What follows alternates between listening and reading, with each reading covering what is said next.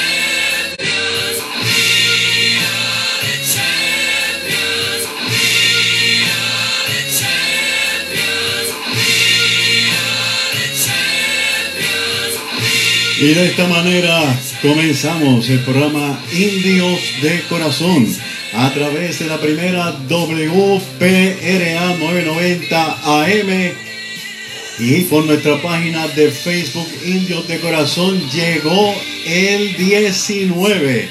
Indios de Mayagüez, campeones de la Liga de Béisbol Profesional de Puerto Rico, Roberto Clemente, esperado durante ocho temporadas para lograr este campeonato.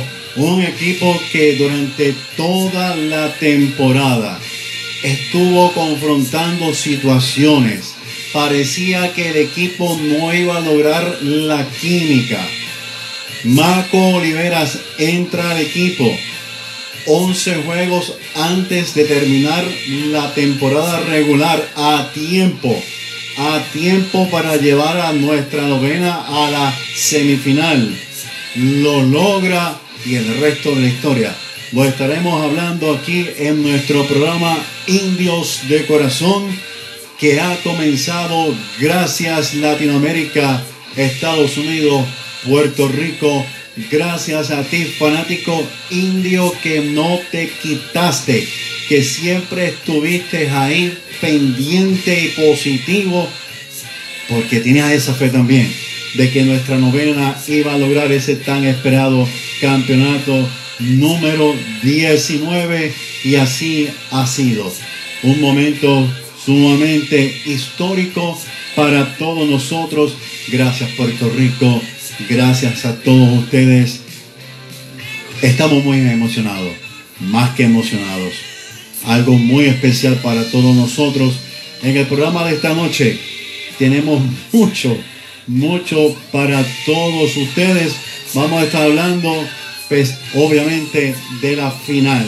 Vamos a estar hablando de las carreras, los hits, los errores, los dejados en base y la asistencia en toda esta final. Esto lo estaremos conversando con Noel Mártir Alcelay. Además, estaremos hablando sobre la Serie del Caribe, los jugadores que va a llevar Mayagüez. Estaremos hablando sobre cómo se ve el equipo, todas estas datas. Vamos a hablar de historia. En momentos en la historia de los indios de Mayagüez tenemos un banquete histórico, único, aquí lo escucha a través de Indios de Corazón. Estaremos recordando los campeonatos del 65-66, 77-78, 83-84, 85-86, 87-88 y 97-98.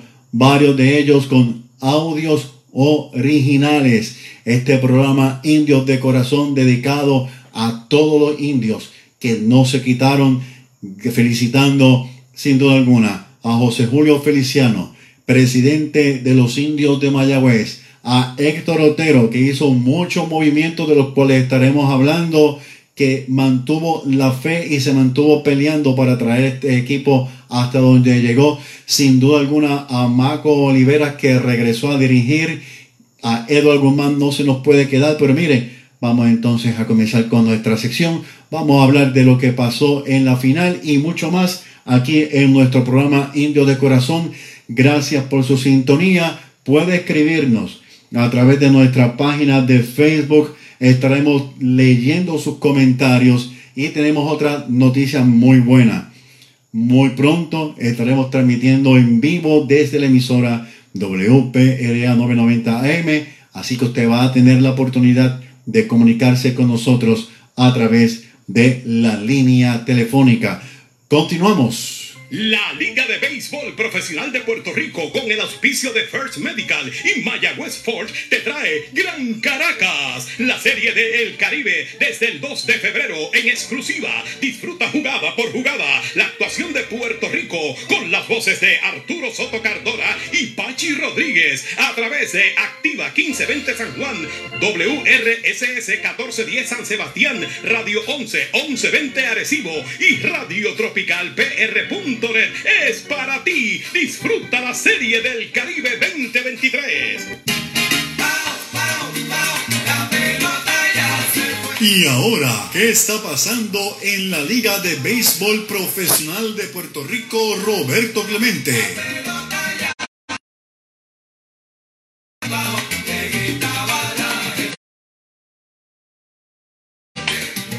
Mi nombre es mi nombre es Héctor Marrero y esto es Indios de Corazón a través de la primera WPRA 990 AM, celebrando el campeonato 19 por lo alto. Y es que eh, del béisbol profesional de Puerto Rico. Vamos a comunicarnos inmediatamente con nuestro amigo Noel Mártir Alcelay para que podamos hablar sobre lo que ocurrió durante eh, esta temporada, esta temporada que ha sido muy emocionante para todos ustedes y ya, y ya estamos inmediatamente confrontando ciertos problemas técnicos, así que pues mire, usted disculpe lo mismo. Noel, si puede y me está escuchando, dame una llamada, este, dame una llamadita a través de el celular. Pues mire, esta temporada ha sido una temporada donde el equipo de los indios de Mayagüez confrontó muchas situaciones inesperadas. Vamos a hablar claro, vamos a hablar desde el principio lo que siempre hemos mencionado en nuestro programa.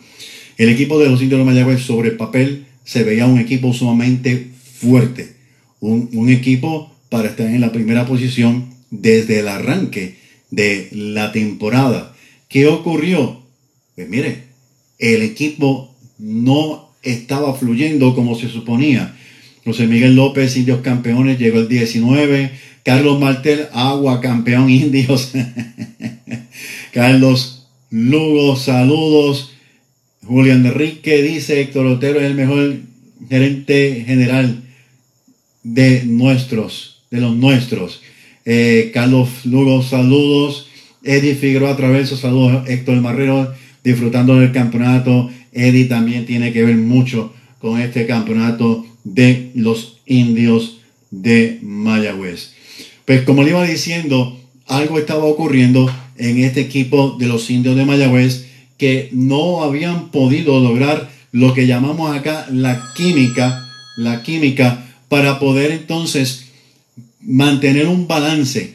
El equipo arrancaba, daba dos pasos al frente, daba uno hacia atrás, daba, eh, como decimos en buen puertorriqueño mayagüezano, tres para el frente, dos para atrás. ¿Qué pasaba? Pues no se sabe. Sí, la temporada fue fuerte, los lanzadores de todos los equipos lucieron muy bien, usted lo pudo ver durante todo el transcurso de la temporada, todos los números que dimos aquí en nuestro programa, pero la realidad es que el equipo nos mantuvo asustados durante toda la temporada. Buenas noches, Noel. Buenas noches, Noel. Buenas, buenas noches, Héctor, y buenas noches a toda la fanática Indios de Corazón, que todos los lunes nos escuchan por la primera, por WPRA 990 y por el Facebook Live de Indios de Corazón. Estaba comentando de los fanáticos que el equipo de los indios de Mayagüez se veía fuerte en el papel, que todos esperábamos que fuera un equipo que desde el comienzo de la temporada estuviese siempre en, en la primera posición, pero el equipo de Mayagüez confrontó grandes problemas y nos tuvo completamente asustados durante toda la temporada. Fue por tanto, por ejemplo, los hermanos Downs eh, que arrancaron esta temporada con Mayagüez, eh, Jeter Downs principalmente, comenzó bateando, eh, me acuerdo el primer juego inaugural que dio un cuadrangular, comenzó bateando de lo más bien, se colocó líder en impulsadas en un momento dado en, en la temporada y entre los primeros en, en bateo, luego se le cayó su bate. Héctor Otero tuvo que hacer miles de movimientos y mire, no fue fácil. Fue eh, difícil para el fanático y si fue así para nosotros, imagínense para José Julio Feliciano, imagínense para Héctor Otero, los mismos jugadores que son seres humanos, entran al terreno, quieren dar lo máximo, no pueden, se encuentran como, des, como nos dijo muchas veces el Buggy Colón, yo quiero batear más, pero es que el pitcher no me deja. Y esas cosas estuvieron, estuvieron ocurriendo. Buenas noches, Noel. Ahora sí, formalmente, Noel, llegó el 19. ¿Qué te parece? Buenas noches, Héctor, nuevamente. Buenas noches a toda la fanaticada. Eh, tú lo has descrito muy bien en un comienzo de temporada, ¿verdad? Eh, eh, muchos problemas. Sin embargo, Mayagüez pudo levantarse, ¿verdad? Y la segunda, o la, más bien la parte final de la temporada, aún terminó cuarto, pues logramos pues una gran serie semifinal derrotar a los criollos y luego pues llegó el número 19 que tanto llevamos esperando desde hace tantos, tantos años. Finalmente llegó el 19 ahora en una gran serie eh, final que fue muy luchada, muy pareja, completamente. Eh, fueron siete juegos luchados donde ambos equipos tuvieron oportunidad de ganar en, en, cada uno de los partidos y finalmente nuestros indios pues se, se, lograron ¿verdad? alzar con ese número 19 en un juego que estuvo también súper cerrado también, que pudo haber seguido para cualquiera de los dos lados de ese juego final. Vamos a saludar a Sergio René Ibarra, a Edwin Pérez Soto, Jeremy debe ser el campo corto en todos los juegos de la Serie del Caribe, W. Acosta, eh, el mejor programa deportivo, gracias. Norma Montalvo, buenas noches a todos, saludos, Norma, te conocí en el parque, muchos saludos para ti. Alcano, que también está en sintonía, muchas gracias por estar compartiendo con nosotros en nuestro programa Indios de Corazón. Roberto Mercado, saludos, mi hermano Javier Marrero, eh, José Miguel López, saludos también para ti, gracias a ustedes, Marian Olan, saludos, Carlos Alvarado, Isabel Rivera, Leonardo Ramos, Julio Rivera, Roberto Vázquez, el Herbert Santiago, Mikey Martínez, José Luis Ramírez, Noel, Noelito Ocasio, Francisco José Bartolomé, eh, Luis Daniel Efraín Vélez, Gracias a todos ustedes. El caso es que siempre le estuvimos diciendo y siempre decimos, no es como usted comience, no es como el, el, equipo comience, es como finalice, es como termine. Todos daban por favorito a los criollos de Caguas, que la temporada pasada, ¿se acuerdan? Que fue el equipo que más problemas confrontó y terminó como campeón. Esta temporada los criollos de Cagua estuvieron en el puntero durante prácticamente toda la temporada. Un equipo sumamente fuerte, un tremendo equipazo. Un tremendo equipazo porque no se le puede quitar el mérito. Entonces, Marco Olivera toma el equipo cuando es Santiago, este, Luis Matos, Marco Olivera toma el equipo a tiempo, a tiempo. Eh, el equipo no estaba eliminado como algunos estaban comentando. No, no es correcto. El equipo estaba a tiempo para clasificar. Marco Olivera gana 6, pierde 5, lleva el equipo a la semifinal y ganándole precisamente a los criollos de Caguas cuatro partidos a dos, un partido, una serie sumamente interesante porque vuelvo y repito, muchos decían que los criollos de Caguas se iban a beber como un jugo de China, por decirlo así, a, a los indios. Sin embargo, los indios jugaron una tremenda pelota. La inteligencia de Marco Olivera, sin duda alguna, sigue siendo el factor. Marco es una enciclopedia. Como dirigente, vamos a dar más detalles de Marco histórico. Blake Green desaparece la bola, eliminando totalmente las posibilidades de los criollos de Caguas para poder pasar a la final. Y eso fue lo que ocurrió sin duda alguna. Yo quiero, yo quiero que escuchemos ese momento histórico en el Ildefonso Solá Morales. Ricardo Gómez para él va una línea, marca hacia el jardín de la izquierda, va atrás, sigue atrás, se está pegando a la verja. Y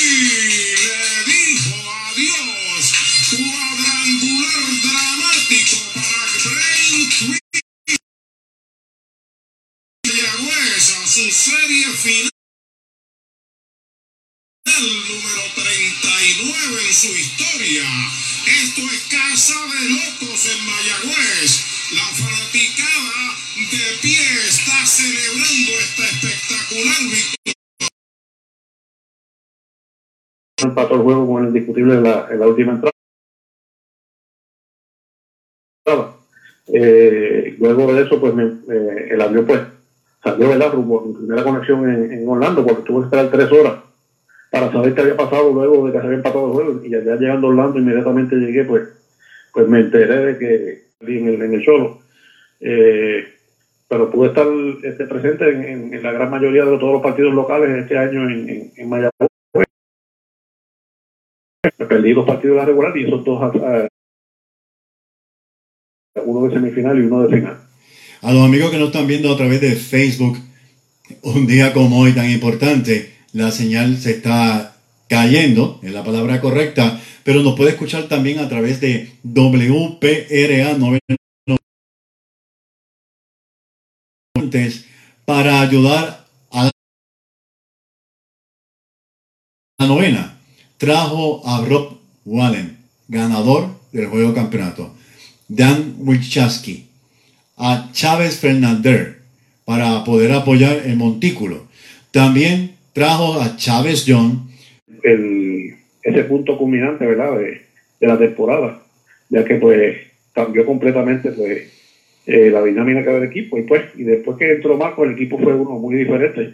Además de esas adiciones de los peloteros, pues entiendo que ese fue eh, la decisión quizás más difícil de tomar en ese momento, pero fue la decisión que nos, nos- nos llevó ¿verdad? a- finalmente a lograr este, este número 19. añadir a Ricardo Vélez para la semifinal del equipo de RA12, dio buenos dividendos al equipo de los indios de Mayagüez. Los criollos de Caguas son los máximos campeones. Son los máximos campeones. Mayagüez tiene 19. Además, el campeonato es 2022 al 2023. No es campeonato de 2023. Yo tengo que aclararle esto como investigador y escritor de la historia de los indios de Mayagüez. Así que, aclarado esto, usted sigue publicando y diciendo lo que usted quiera, pero es mi responsabilidad poder aclararlo para todos los que me siguen preguntando por causa de pues, a- a- algunos que están eh, escribiendo lo que no es correcto. Noel, sin duda alguna, José Julio Feliciano ha hecho un enorme trabajo. Cinco años con el equipo de los indios de Mayagüez, cinco finales con Héctor Otero al frente del equipo de los indios de Mayagüez. Héctor Otero no solamente ha estructurado el equipo, no solamente le ha dado una nueva imagen, un nuevo logo, un indio taíno, nuevos uniformes, el azul claro eh, o azul royal, como le dicen algunos, el, el uniforme blanco, el uniforme gris, cambió las letras del uniforme, eh, los concesionarios, todo está eh, rotulado, todo está más limpio. Ahora, él ha hecho grandes cambios, la inversión, el tiempo. Ustedes saben que tanto Héctor Otero como José Julio Feliciano están trabajando todo el año. Si usted ha seguido nuestro programa Indios de Corazón todo el año, aún fuera de temporada, usted sabe que ellos nos notifican eh, en ciertos momentos qué es lo que está ocurriendo, qué es lo que están haciendo, cuáles son los planes. Y esto es un trabajo arduo que no se le puede quitar el mérito a todo el personal, a los muchachos del club, a los muchachos de administración, los de la pizarra, a administración Marjorie, a France. Todo ha sido un equipo, a Elvin Joel, a quien agradecemos grandemente. Todo ha sido un trabajo en equipo enorme y ha dado el fruto del campeonato número 19 de los indios de Mayagüez. Estuve compartiendo en el Palacio de Recreación y Deportes no sé, Noel, si tuviste la oportunidad de asistir. No, no, estuve, estuve eh, viendo gran parte de la actividad, no tuve la caravana como de, la, de la, actividad en el palacio, pero tuve la oportunidad de verla por medio pues, de, las redes sociales. Pues tuvimos la oportunidad de llegar, llegamos directamente al palacio, no estuvimos en la caravana, llegamos directamente al palacio, como prensa pues nos ubicamos en el área designada eh, saludos a, Luis Daniel y a, tantos más que tuvieron, tuvimos por allí cubriendo esta llegada de los indios de Mayagüez al Palacio de Recreación y Deportes. Hay un video en nuestra página Indios de Corazón. Puede accesar a él mismo para que usted lo vea, está completo. Desde que llegaron, la actividad fue muy buena yo estimo, mal tasado, yo estimo 3.000, un poquito más. Porque cuando llegamos allí, pues habían, cientos de personas. Pero cuando llegó el equipo, muy emocionante eh, poder compartir con todos ellos. José Julio Feliciano estaba ronco, Marco Olivera habló, habló y, le dio eh, unos méritos importantes. No quiero adelantarme lo que vamos a hablar a, a pero vamos a hablar ya mismo de eso. Ahora bien, todo estuvo muy bien, la actividad estuvo muy bien. Fueron muchos fanáticos que asisten al Parque Isidoro García de Mayagüez regularmente. Lo único, lo único que ocurrió allí fue que se leyó un listado y se incluyeron jugadores que no jugaron este año. Eso es así, este, inclusive eh, pues se le todas las reservas del equipo y hubo casos como un ejemplo, pues, Joshua Palacio se repitió, ya que Joshua Palacio estuvo activo con el equipo y lo repitieron también cuando dieron el listado de las reservas. Eh, pero son eh, un señalamiento lado, algo que durante la caravana me llamó la atención. Ya había una ruta establecida, sin embargo, pues eh, a mitad, ya cuando van por la calle Pous o la Ramón Meterio Betance, eh, la caravana la desviaron para, eso no estaba en la agenda, para entrar a los sectores de Mayagüez, donde dos de nuestras estrellas, y ambos mayagüezanos, ambos grandes ligas, pues eh, son naturales y reconociéndolo, ¿verdad? Eh, eh, a ambos y ambos lugares, ¿verdad? donde estos dos peloteros pues se, se crecieron y y comenzaron Sus, primeros pasos este, jugando béisbol. Ese detalle lo, lo, desconocía por completo, como bien dice, se, se, promovió una ruta, la cambiaron, probablemente muchos fanáticos se quedaron, se quedaron esperando. Tenemos problemas técnicos, lamentablemente es un programa tan importante, no está en nuestras manos, no está en nuestras manos, tenemos problemas con, con la señal de internet, se va y viene, pero usted manténgase aquí en sintonía. Pues mencioné pues lo del listado de jugadores porque eh, a alguien se le pasó conseguir la información correcta.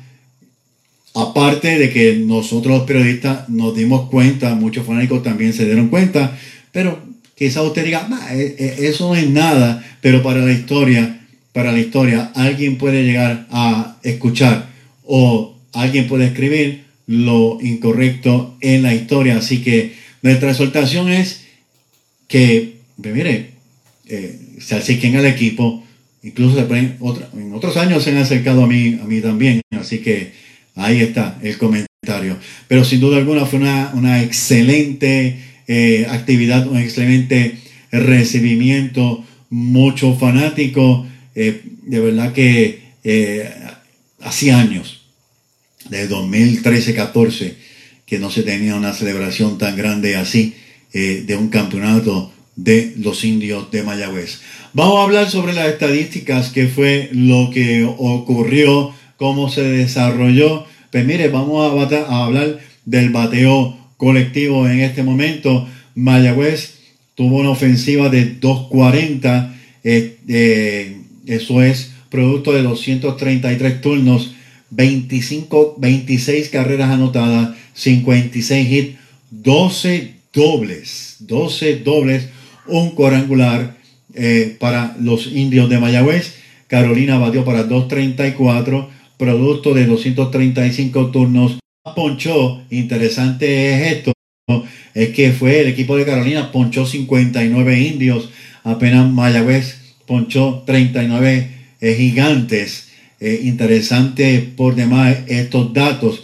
En cuanto al picheo colectivo en esta final, todos los números son bastante, bastante similares.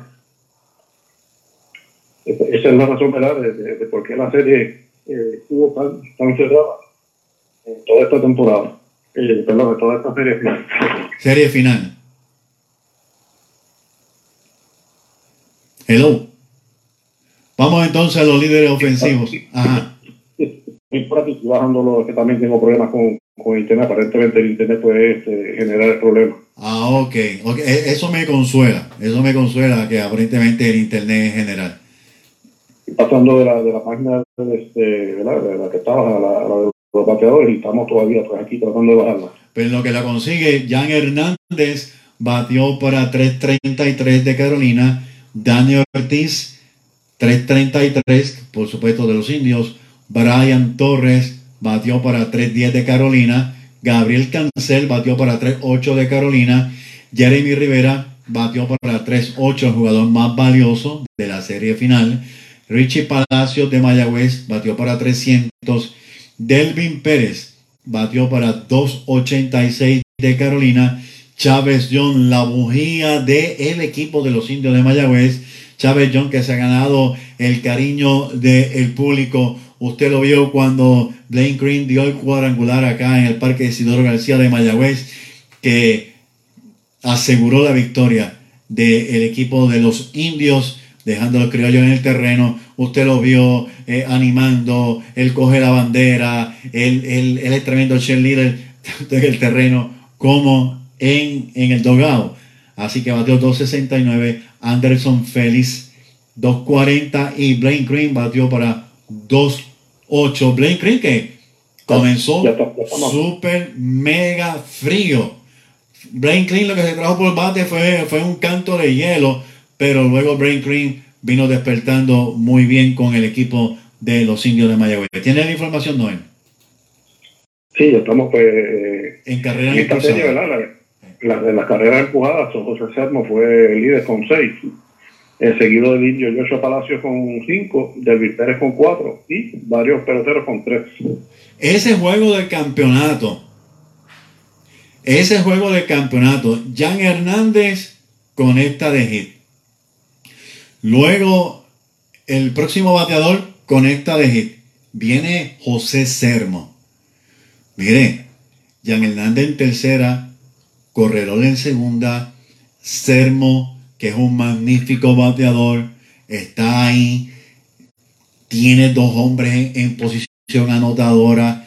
José Selmo comienza a dar FAO, comienza a dar FAO y otro FAO y otro FAO. Y de momento José Selmo conectó una línea, un, un, bombo de línea, porque no puedo decirle bombo porque no fue tan alto, pero fue más bien un bombo de línea y usted vio que Blaine Green le salió la bola, eh, Richie eh, Palacio le salió la bola, y usted vio cómo le picó la bola al frente a Josh Palacios. Y entonces, en lo mío personal, comienzo a recibir mensajes, hasta me llamaron. ¿Qué es lo que pasó? Que por qué la dejó caer. Mire, si él cogía esa bola, la posibilidad de que Jan Hernández saliera corriendo de tercera a home y marcar a la carrera era bien, bien enorme. Mejor hacer, era mejor hacer disimular, hacer de que le ibas a coger y que no llegaste a la bola y la boca picó para que esa carrera no entrara. ¿Es así, verdad, Noel? Esos son este, ¿verdad? Eh, jugadas que hay que en el momento, ¿verdad? Porque esas decisiones hay que tomarlas en el momento. Eh, como tú dices, ¿qué pasaba si, si cogía la bola? Seguro que el corredor iba a ser el principal, ¿verdad? De tercera, ya que la forma que iba a quedar eh, George Palacio pues iba a ser una forma de incómoda para hacer el lanzamiento hacia home. Eh, lo que ha hecho habrá o no, pues eso es lo que nos quedamos, ¿verdad? Todos con la duda. Eh, si, si, habrá dejado picar de esa bola o, o, o que realmente pues se le pasó la bola como, como, como decimos, porque eso es lo que se vio en la, en la televisión, como si se hubiera pasado la bola. Pero como te digo, son, son decisiones ahí en, en, el, en ese segundo eh, final que pueden haber, pueden haber cambiado, ¿verdad? Pueden cambiar eh, toda la, la, la, dinámica de un juego o en ese momento, eh, quién sabe si, si hubiera cogido la bola anotada pues Jan Hernández y posiblemente pues cambia todo el juego y, y entonces no estuviéramos hoy ¿verdad? celebrando el número 19. Delvin Pérez, luego de que Sermo se poncha, roletea por segunda base, por donde Richie Palacio tira primera y en eso pues Jan Hernández sí marcó la carrera. Rubén eh, Castro adelantó a tercera base y fue cuando el juego se puso más que emocionante porque entonces venía Ozzy. Todos conocemos y, yo llevo años de años viendo a Ozzy jugar y Ozzy siempre ha sido un jugador veneno para los indios de Mayagüez. Ozzy se pone en el conteo de 3 y 2 y de verdad que, que, que no hubo un alma que no se pusiera nervioso con esa novena entrada. Arturo Soto Cardona narrando con su estilo único. Lo bueno que tiene Arturo es que Arturo tiene eh, esa forma, esa magia de poder transportarte, de, llevarte a la imaginación con todas sus descripciones, lo que está ocurriendo en el juego. Y aunque yo lo estuve viendo por televisión, que ustedes saben que también lo transmitimos, y también lo estuve escuchando por la radio, no es fácil. No, no fue fácil esa entrada con jugadores en posición anotadora, Ozzy bateando y de momento pues viene ese lanzamiento que le cantaron el strike. Le cantaron el strike. Unos dicen que le hizo swing, otros dicen que se lo cantaron. Para mí, le cantaron el strike de una forma u otra, le tirara o de la otra, siempre fue el tremendo Ozzy y fue realmente un momento en que toda la fanaticada de los indios de Mayagüez estallaron enormemente en aplauso y fue algo que honestamente yo me quedé como como eh, pasmado, pasmado de la emoción de lo que estaba ocurriendo porque fue algo increíble. Vamos a escuchar, vamos a escuchar ese momento final.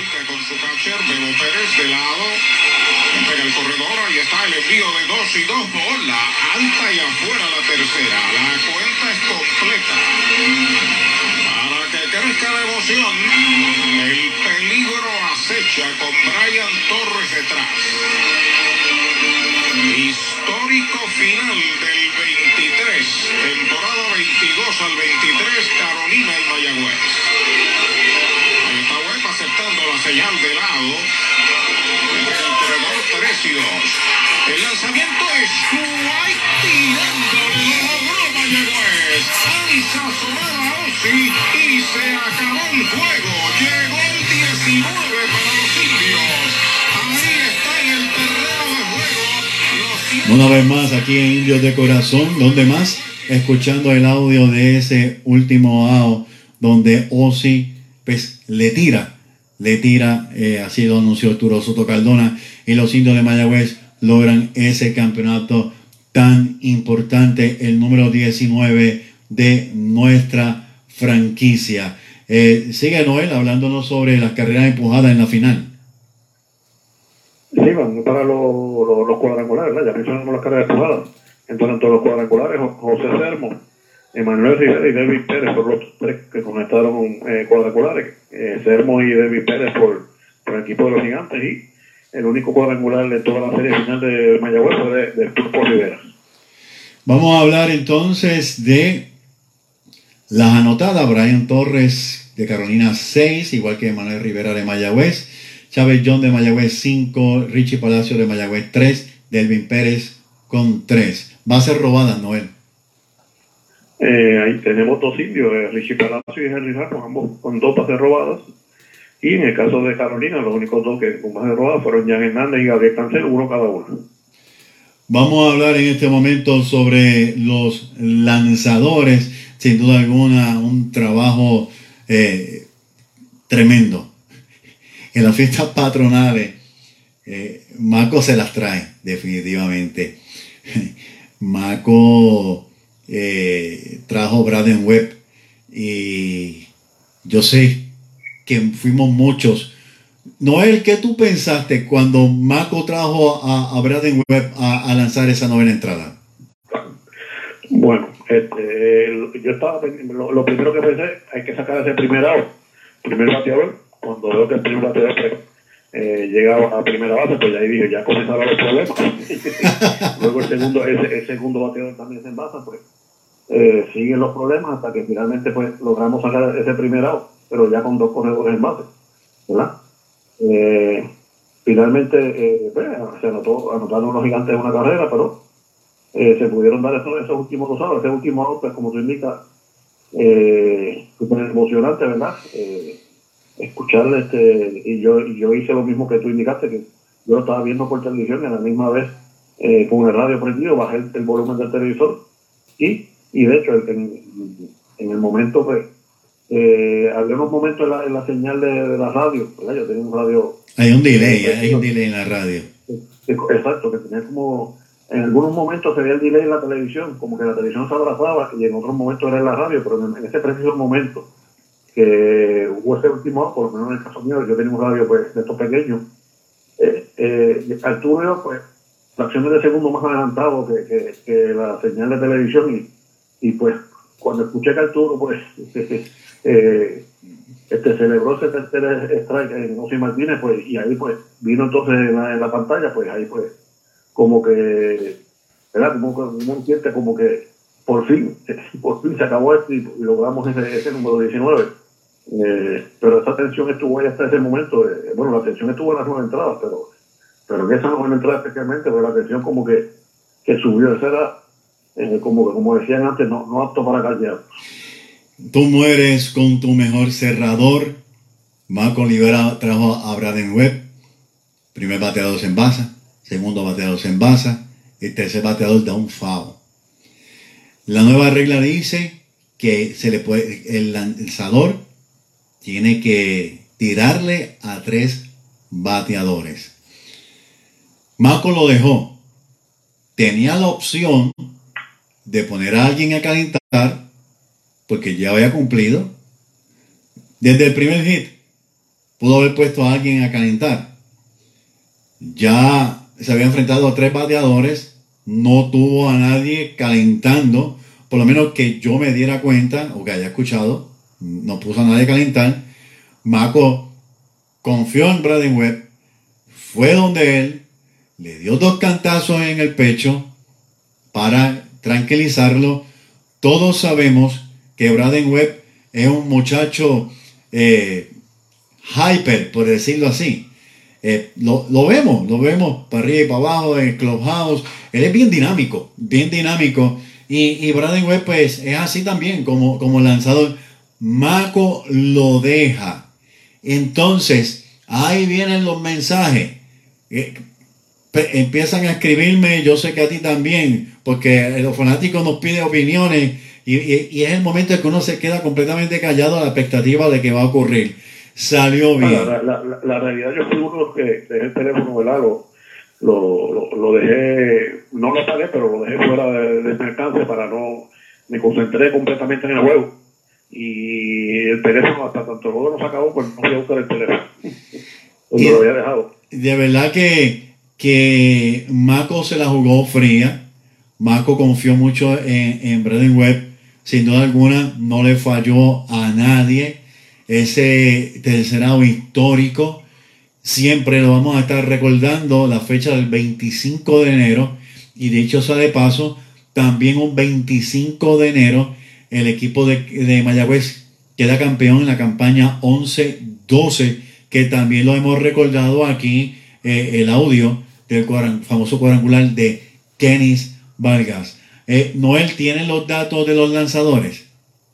Sí, antes de eso, este, quiero ver un, un mensaje que me amigo, un, buen amigo, y que también reconocer una, una, la labor de, un, de, una persona, ¿verdad?, que estaba ahí también en ese staff, pero que no se menciona mucho, y es otro mayagüezano, Stephen Morales, ¿verdad?, que era ese bench coach que estaba ahí junto a Paco, y era el que estaba todo el tiempo pendiente a, a quién viene a batear, quién viene a lanzar, quién, este, todos esos detalles que, que necesita Maco de, de, primera mano.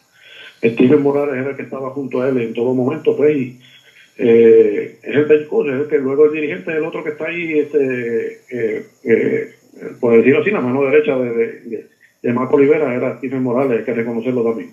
Vamos a saludar a Damaris Marrero, saludos para ti, Damaris Ángeles Sofía. Ángeles Sofía y yo nos conocimos en el Parque Isidoro García hace, uh, hace mucho tiempo, cuando fue precisamente en el momento en que yo dejé de, de, de pues yo siempre me iba al área de tercera base, cuando comencé a moverme al área de primera base, ahí que conozco yo a Ángeles Sofía, saludos para ti, Tino Rodríguez, Huitito Conde Jr., si lo hubiera cogido, pues pedíamos la jugada inteligente de Palacios, definitivamente Sergio René Ibarra, Marco trajo a Braden Webb, le dieron dos hits, pensé que Marco nos votó el campeonato, gracias, que dice, gracias, Marco prevalece, ok, este, Ángeles Sofía, así, así mismo es. Seguimos saludando a todos los amigos que se están conectando a través de nuestra página de Facebook Indio de Corazón y nos escucha a través del WPRA 990M. Aparentemente, y sí, me están escribiendo que aparentemente hay problemas en la señal de internet en diferentes partes de la isla. Estamos hablando sobre los lanzadores. Pues, eh, Noel, háblame de los lanzadores. Y, y, y comenzando con los lanzadores, ¿verdad? Eh, hay dos televistas que los voy a mencionar ahora, ¿verdad? que terminaron ambos con efectividad, ¿verdad? Eh, fueron intocables en esta serie también, que, que su labor pues, tuvo que ver mucho también con ese juego, especialmente esa, esa victoria del equipo, eh, que gracias a esas actuaciones, eh, pues tuve, Mayagüez también pues, tuvo la oportunidad ¿verdad? De, de, dominar en esos partidos, y estamos hablando de Carlos Francisco y de Hendrik Briseño. Ambos terminaron con efectividad de 0.00, lanzando en cinco partidos cada uno en el caso de Briseño logró una victoria. Eh, Carlos Francisco logró en eh, cinco partidos, seis entradas eh, sin permitir libertad, ¿verdad? Una carrera, pero fue merecida. Le, conectaron tres indiscutibles nueve ponches en estas seis entradas, así que eh, muy buena la del juvenil Carlos Francisco.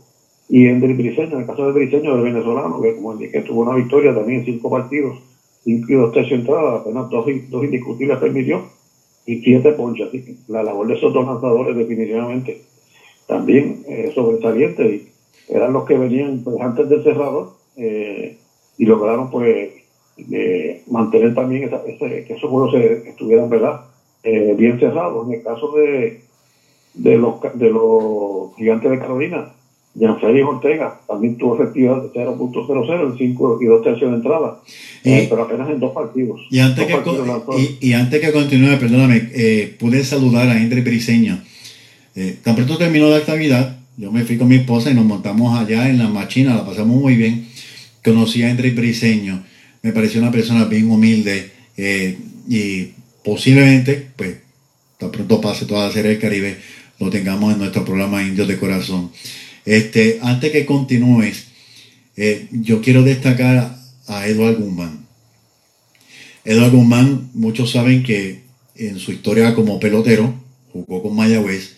Eduardo Guzmán fue catcher. Eduardo Guzmán fue tercera base.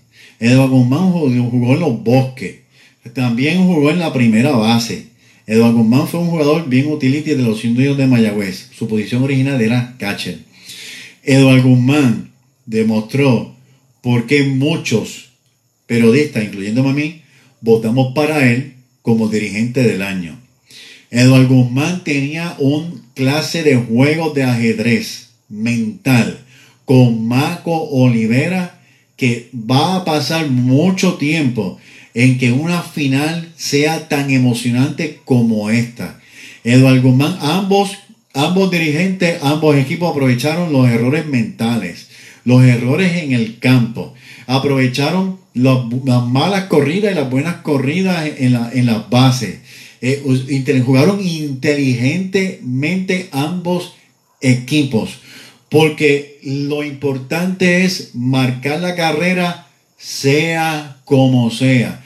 Porque usted puede tener un corredor en tercera base eh, y, y, el pitcher lanzar o correr un pass ball. Y si el corredor no es veloz y sabe aprovechar el momento, pues mire, eso se quedó ahí, en tercera base. O sea, pasaron tantas cosas muy buenas y a mí me encantó el juego de, de Edward Guzmán con Maco, porque tenían una estrategia cada uno, y por eso digo que era un juego de ajedrez. Los que hemos jugado ajedrez sabemos que el juego de ajedrez es bien estratégico y se piensa qué va a hacer este para yo hacer este, esto, y si él hace esto, yo hago lo otro, y, de verdad que nos quitamos el sombrero ante Edward Guzmán, ante el equipo de los gigantes de Carolina, que nos dieron un, una final, un espectáculo increíblemente maravilloso. Completamente fuera de hacía años que no ocurría algo así y el regreso de Mako a los 76 años más aún. Así que hay que darle el mérito enorme al equipo de los gigantes de Carolina, a toda su fanaticada. Sobre 11 mil personas fueron a ese juego final allá en Roberto Clemente Walker. Así que podemos decir que muchos fueron indios, pero definitivamente fue algo para la historia, para siempre recordarla. Continúa, Noel, con las efectividades, por favor. En cuanto a por los lanzadores, ¿verdad? Eh, la cuarta, ¿verdad? Mejor efectividad fue de otro indio, Ricardo Vélez, el muchacho de Laja, eh, que estaba reforzando a Mayagüez de verdad, de presidente de Muy bien, lanzó muy bien. En tres partidos de relevo también, seis un tercio entrada, cinco indiscutibles permitidos, una carrera, con tres ponches, para su efectividad de 1.42. El de en caso de Ron Whaley, lanzador, ¿verdad? Que eh, tuvo oportunidad de lanzar este último partido y dos, en dos partidos que lanzó en, la serie. Su efectividad de 1.59 en 11 y un tercer entrada, permitió dos carreras, siete indiscutibles y eh, 12 ponches eh, eh, entre sus méritos. Le sigue el criollo Leroy, eh, perdón, el, el gigante Leroy Cruz, que el refuerzo de los criollos, ¿verdad? que estuvo por los gigantes de la final, 11 y dos tercios de entrada, permitió tres, tres carreras eh, ponches en el caso de, hoy, una victoria también en su, en su, en su récord. Eh, le sigue Miguel Martínez, el zurdo veterano de los indios, 3.00 de efectividad en un partido eh, que lanzó, permitió dos carreras en seis entradas, eh, siete indiscutibles. No logró ponchar Miguel Martínez, obtuvo una victoria también. Y en el caso de García, Eduardo Rivera, eh, el muchacho dominicano, ¿verdad? Refuerzo de los gigantes de Carolina. En dos partidos también hubo una derrota. 11 entradas con cinco carreras, cinco carreras limpias de seis que total, ocho indiscutibles, siete ponches.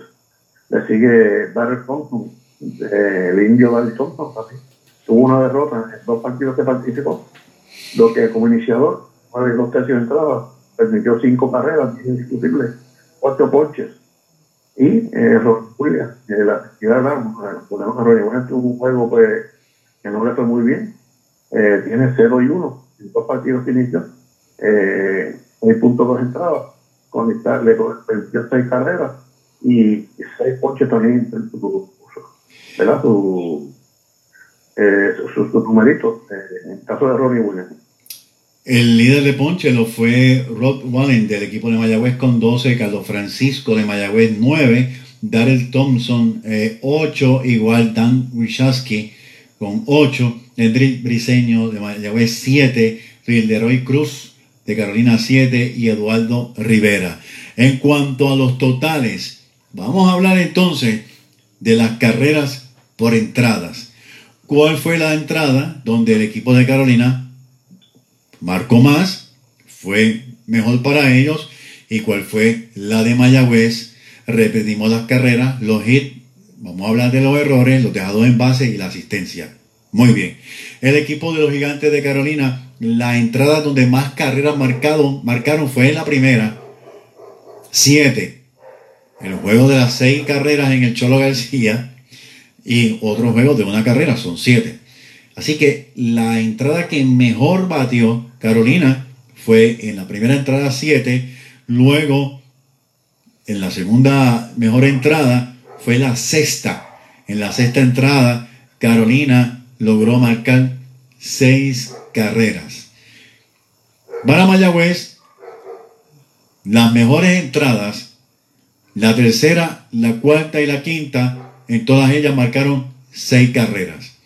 En cuanto a las carreras en total, Carolina 23, Mayagüez 26, los hits 55 de Carolina, 56 de Mayagüez, errores 6 de Carolina, 5 de Mayagüez, dejados en base 47 Carolina, 53 Mayagüez, asistencia.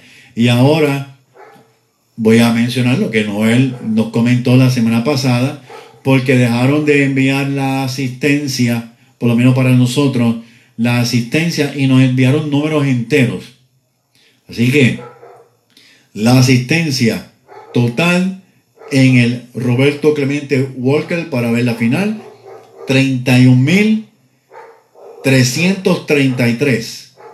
Esa última asistencia de 11.000 nos, enviaron 11.000. 31.333, la asistencia de Roberto Clemente Walker. La asistencia en el Parque Isidoro García de Mayagüez para ver la final, 23.860. Quiero que hablemos ahora del jugador más valioso de la final. Indudablemente, y para mí fue un motivo enorme de alegría por muchas razones. Obviamente estamos hablando de Jeremy Rivera.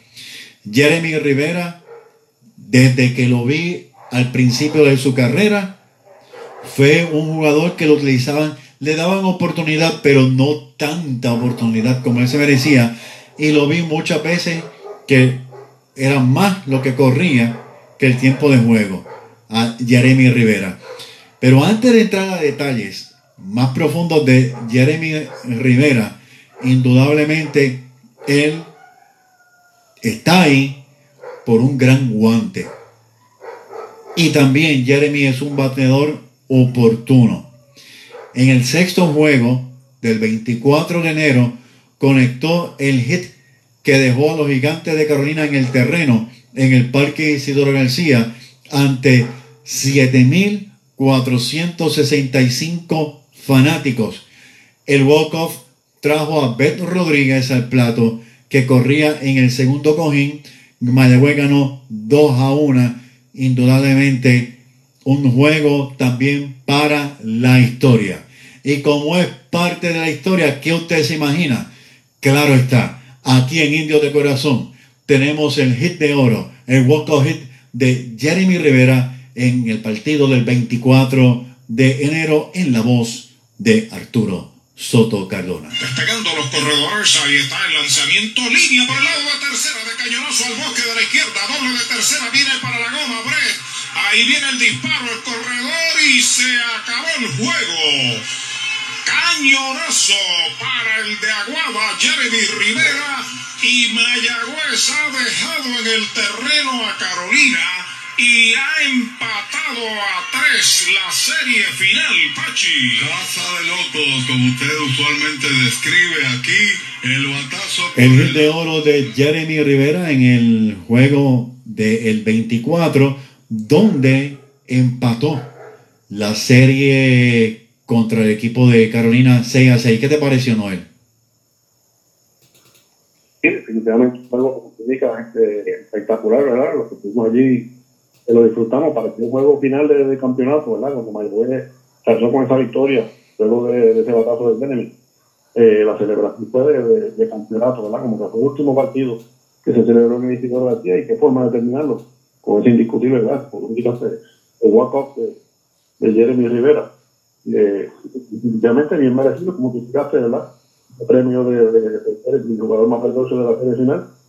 No tan solamente decidir ese juego, sino que con el guante también hizo una, una buena cantidad de jugadas, ¿verdad? Definitivamente que le costaron, ¿verdad? Que, que, Carolina, pues, eh, no pudiera anotar eh, carreras, una grande jugada defensiva. Eh, Jeremy siempre ha sido un gran jugador eh, defensivo, lamentablemente, pues, ofensivamente, pues, eh, tuvo problemas, por eso, pues, no está activo en los Estados Unidos ahora mismo.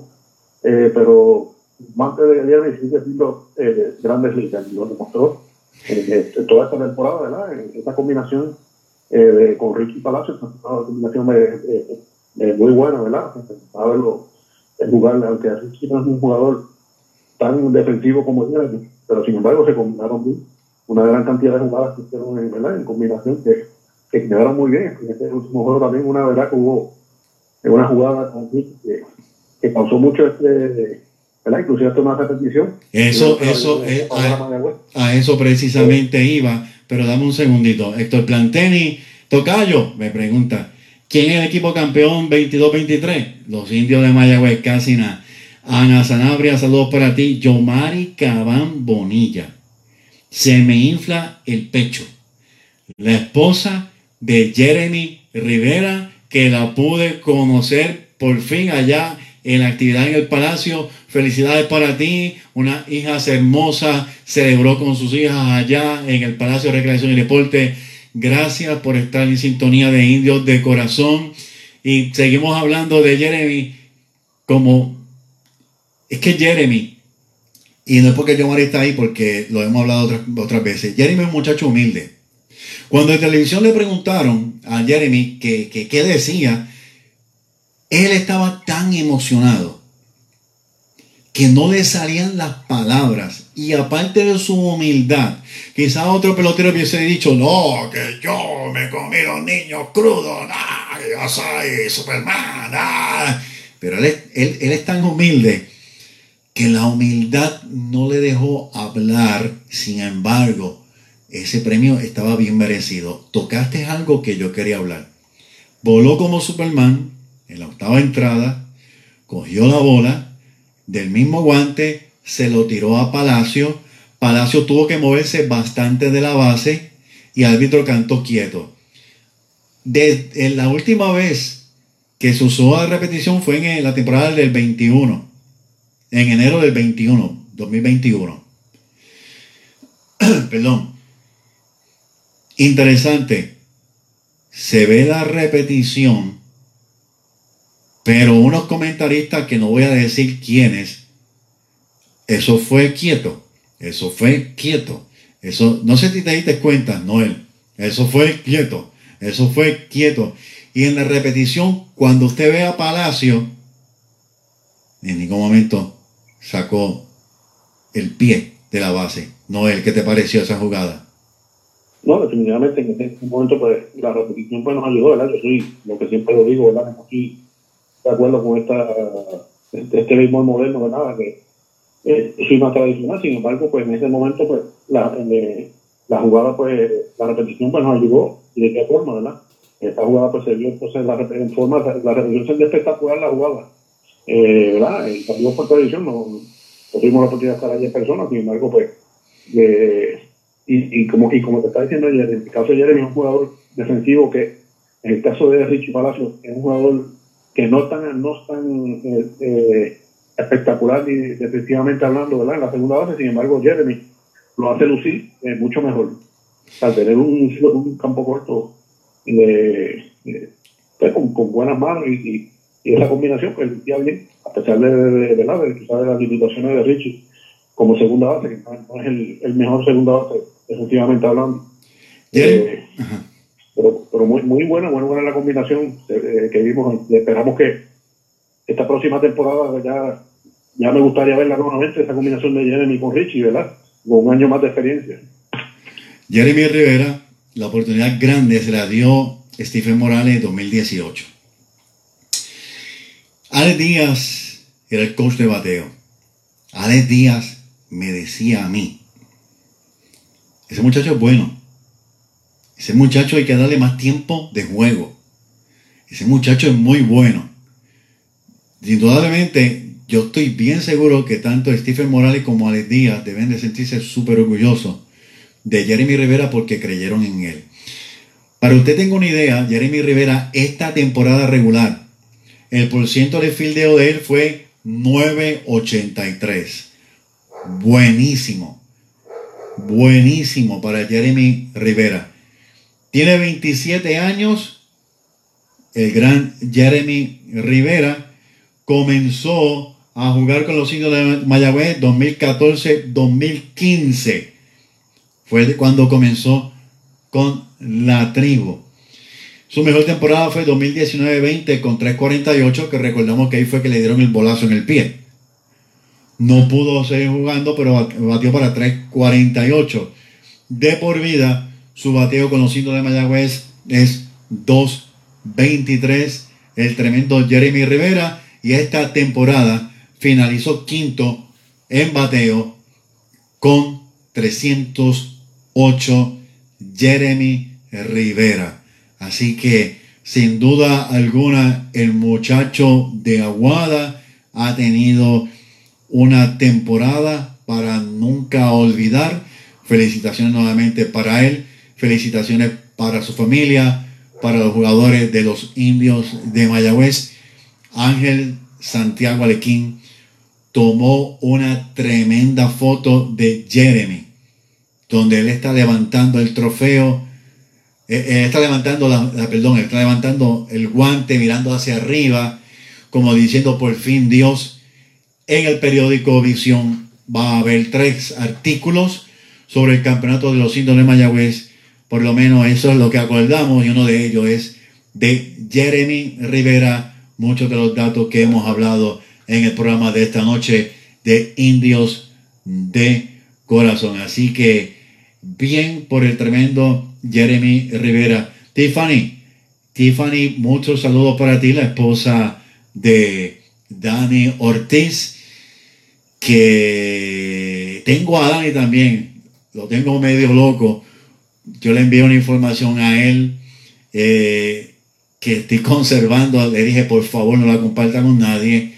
Así que estamos haciendo todo lo posible porque salga el nuevo libro para julio con el favor de Dios, va a haber muchos datos que son necesarios que se sepan de nuestros jugadores, porque hay muchos jugadores que se merecen más que un aplauso, se merecen un honor en grande. Vamos a hablar de Maco. ¿Qué te parece, Noel? Noel. En el caso de Maco Rivera, ¿verdad? Lo muchos consideramos nuestro, salvador ¿verdad? del equipo este que vino último momento. Y bueno, habían, llegó un momento donde había mucha dificultad, ¿verdad? El equipo se un poquito de, difícil de ganar y mantenerse pues, en esta cuarta posición. Sin embargo, pues Marco vino y pues pudo poner esa ficha ¿verdad? en su lugar y cambiar el. La, cambiar ese, ese ambiente en el, equipo, ese, esa, esa motivación que quizás necesitaba el equipo en ese momento. Y pues y de qué forma pues lograron, logró pues eh, primero clasificar y luego pues esas dos victorias, primero contra Cagua y luego contra Carolina. Perdóname un momentito, eh, Yomari, tienes razón, lo felicitamos en nuestra página de hoy, que cumplió años hoy, Jeremy cumplió 28 años hoy. Este, Tiffany, gracias siempre, Tiffany, por este, eh, eh, ese respeto que siempre nos brinda a Dani. Dani siempre dice presente para nosotros en nuestro programa Indios de Corazón. También la saludé allá en las fiestas patronales. Norberto Muñoz, felicitaciones a todos los fanáticos indios por el campeonato 19 y a nuestro orgullo aguadeño, Jeremy Rivera. Extrañamos a Dani acá en Rochester, dice Héctor Planteni. Pues Maco, 76 años, 8 títulos. ¿Con quiénes? Anota Pepo, anota, graba Pepo. Metro de San Juan, 8485, 8990, 9091. Con los sitios de Mayagüez, 2004-2005, 2009-2010 y este 2022-23. Dato, dos de estos campeonatos con los indios de Mayagüez ha sido con Héctor Otero como gerente general de nuestra tribu. Los otros dos campeonatos de Maco, Cangrejeros de Santurce, 92-93, 99-2000, fue seleccionado, esto no lo mencionan, fue seleccionado dirigente del año tres veces, 88-89, 92-93, 97-98, y déjenme corregir esto aquí, porque esto se queda aquí, ganó la Serie del Caribe en los años 93 y 2000 como dirigente de los indios de Mayagüez iguala en títulos con nuestra novena, con nuestro amigo Don Gamboa, que también les envió saludos a ustedes, estuve texteando con él. Gamboa ganó los campeonatos 88-89, 96-97 y 97-98. Curioso que Marco nuevamente regresa el pabellón de la fama del béisbol profesional de Puerto Rico en el, en el 2022 y Marco fue exaltado. Dejó entrever Marco en las fiestas patronales, dejó de entrever como que, regresaba para el próximo año a dirigir al equipo de los indios de Mayagüez. Aclarando también otros puntos históricos y no puedo entrar muy de lleno porque el editor del libro me regaña. Mayagüez llegó a cinco finales o más consecutivas. La marca, o sea, Mayagüez ha llegado a cinco finales o más consecutivas. La primera vez que un equipo llegó a cinco finales fue Mayagüez. En la década de los 60, entre la temporada 61-62 al 65-66, ganó dos campeonatos, 62-63 y 65-66. Así que Mayagüez ha llegado, pues mire, a, muchas finales consecutivas no es correcto decir que es la primera vez que llegamos a cinco finales consecutivas. Así que este, es interesante cómo el equipo de Mayagüez un equipo de mucha historia en nuestro béisbol. El único equipo que se ha mantenido jugando toda, toda la vida de la Liga de Béisbol Profesional de Puerto Rico. ¿Qué te parece, Noel? Definitivamente, pues, histórico, ¿verdad? Historia del béisbol de Mayagüez, el único equipo activo desde el 38, ¿verdad? Desde esa primera temporada del 38 hasta el día de hoy, 20, 22, 23. El mismo equipo son los indios de Mayagüez. Y eso, eso, eso es historia, eso no, hay quien borre esa, parte de la historia del béisbol de Puerto Rico. Eh, la importancia ¿verdad? De, de, esta franquicia de los indios de Mayagüez. Interesante problema. Vamos a hablar sobre los líderes de nuestra novena porque a mí me interesa mucho este dato, que es otro dato que se pasa mucho por alto, porque aquí así usted sabe quiénes fueron los peloteros que más producieron. El campeón bate de nuestra novena fue Dani Ortiz. Dani Ortiz batió para 3.33. Jeremy Rivera siguió como eh, segundo en la tabla de que de los líderes de bateo de nuestra novena con 308. Richie Palacios 300, Chávez John 269, Dane Green 208. En cuanto a hit, nuevamente Dani Ortiz con 9, Richie Palacios con 9, Jeremy Rivera con 8, Chávez John con 7, Josh Palacios, Emanuel Rivera y Blaine Green con 5. Antes de continuar, hay que mencionar a Henry Ramos. No lo podemos olvidar de Henry Ramos. Henry Ramos, que lució muy bien, despertó en uno de los juegos, creo que fue el sexto juego con Mayagüez, eh, produjo dos incogibles eh, y se robó dos veces la tercera base. Me estuvo raro que Mako, sí, fue en el sexto juego. Me estuvo raro que lo sustituyera por Anthony, que también es un buen jugador y produjo para los indios de Mayagüez. Me dio, me dio coraje que le dieran los bolazos. Eso sí, me dio coraje. Porque ya Henry Ramos mm, había despertado, pero no nos podemos olvidar de Henry Ramos, que también tuvo una tremenda temporada. Brian Rey fue otro que lució muy bien. Eh, Robbie Enríquez, no podemos olvidarnos de estos peloteros. Adam Marrero tuvo una racha de seis juegos bateando de hit con nuestros indios. José eh, Borrero también batió muy bien con los indios, se lastimó la mano, tuvo que irse. Estos jugadores no pueden quedar en el olvido.